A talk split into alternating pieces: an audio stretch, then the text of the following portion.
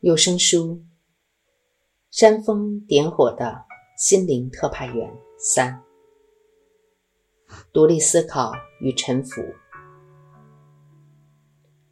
如此的师徒关系，在西方民主社会中很容易备受质疑。事实上，也理当如此。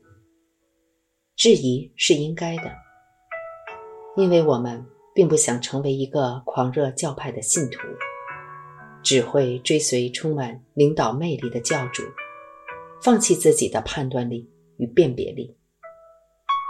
一旦放弃了这两者，个人解脱的道路也就化为乌有，所以我们应该仔细检视自身的处境。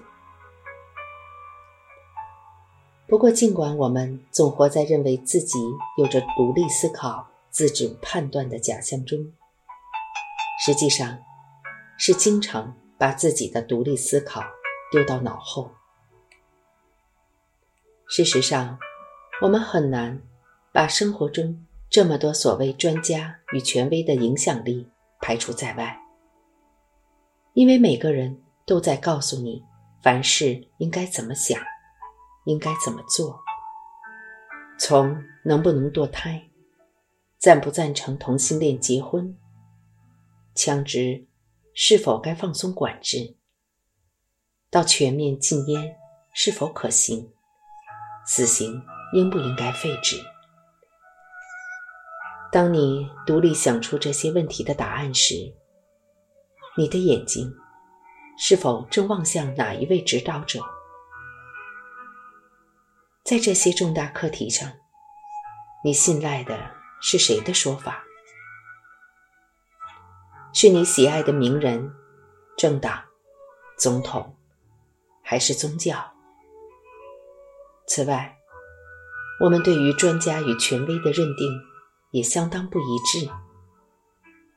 一方面，我们可能极度不满政府的强行接收政策；另一方面，却对素不相识的权贵掮客的操弄深信不疑。而他们除了掏空我们的口袋，什么帮助也没有。而我们与善知识之间的关系，则是为了对我们有所注意。它存在的唯一理由，就是要帮助我们重新找回自己真正的独立自主。这关系的基础，是建立在通往所得的知识与信赖之上，而这是人际之间最强而有力的一种关系。怪不得广告词里总是出现“值得信赖”这样的字眼儿。西方社会中最接近这种师徒关系的例子，大概就在匿名戒酒会的解救十二步骤之中了。匿名戒酒会与其他类似的组织，提供为成瘾症所苦的人们。珍贵的疗愈机会。他们的疗愈课程中包含了一项极为重要的心灵觉醒过程，一种称为把自己交付出去的过程。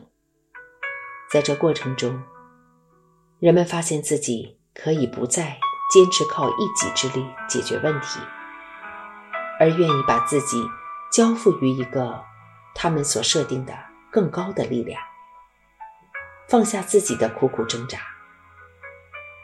许多患者的报告中都说到，当他们决定交付自己的那一刻，也是他们首次感受到疗愈力量的时刻，是他们恢复身心健康的开始。从佛法的角度看来，我执也是一种成瘾症。不管它造成的是自己或他人的痛苦，只靠我们自己常常无力将它停止。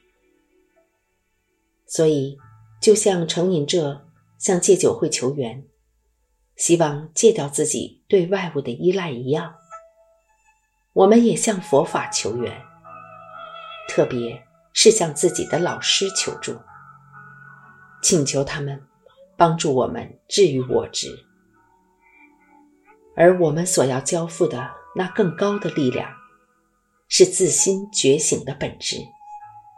那本来一直都是健康、慈悲的自心本性。以此方式，我们信任心的疗愈力量。而在我们无法为自己指引道路的这段期间，指引我们见到自心本性的。是我们的老师。心灵的觉醒是完全疗愈的关键。在戒酒十二步骤中有这样一段说明：心灵的觉醒，通常简称为觉醒，意即觉知、认识到真实的自己，意识到有一个比自己更强大的力量。也许在外界，也许在内在深处，也许内外皆有。一旦有了如此的觉醒，原本黑暗之处，如今已是光明。我们比较能够如实的看待事物。事实上，我们见到了前所未见的事物。大多数人感受到一种放下与松手的感觉。不仅如此，我们其中许多人，尤其是女性，反映说，他们得到了力量，在交付之后，回到了真实的自我，在一种以前从未知晓的力量中，我们有一种与自我接上线的感觉。当我们松手放开我执，那更强大的心灵的疗愈力量就会开始涌入。在佛法之道上，我们并不是臣服于上师，而是让迷惑的自我臣服于真实的自我。这是一个回到自己真实面貌的觉醒过程，而上师。为我们示现出这个觉醒的境界。我执的引头会使出哪些伎俩？该如何破解？上师也一清二楚。所以，当我们和他建立师徒关系之际，我们是保持着这样的心愿：我相信你，请带我渡过这个难关。我愿意接受你绝不虚伪的态度，和出自菩萨心肠的霹雳手段，直到我脱离我执之病为止。更重要的是，我们同意善知识有权利为我们的心灵添点火，启动心灵的枢纽，在智慧的火苗上倒油，让智慧之火。更加炽烈，烧尽我执。我们安心的把这些事交给他做，也有信心，火势是在他的控制之下，不会失去控制而造成伤害。关于传承，在这样的师徒关系中，上师与弟子。各自应该具备什么样条件？不同的传统有不同的看法，但是都有一个明确的准则，以确保在这关系中师徒双方都能获益。例如，上师必须是一个纯正的佛法传承的持有者，精研教理，同时具有深广的了悟。与慈悲心，而学生必须具有成熟的心灵，以及投入这阶段修持的坚定决心。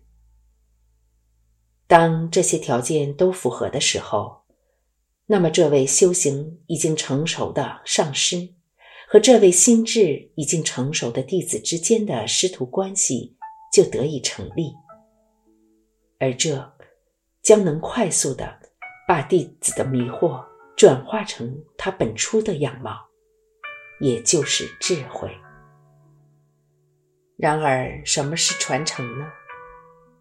某方面来说，传承。代表将智慧世代相传的一群人，从佛陀的时代开始，人们学习佛法，修行成就，然后将这能达到觉醒的智慧交与后人承接下去。但从另一方面来看，传承也就是智慧本身。就是代代相传，从老师传递到弟子们身上的那个东西。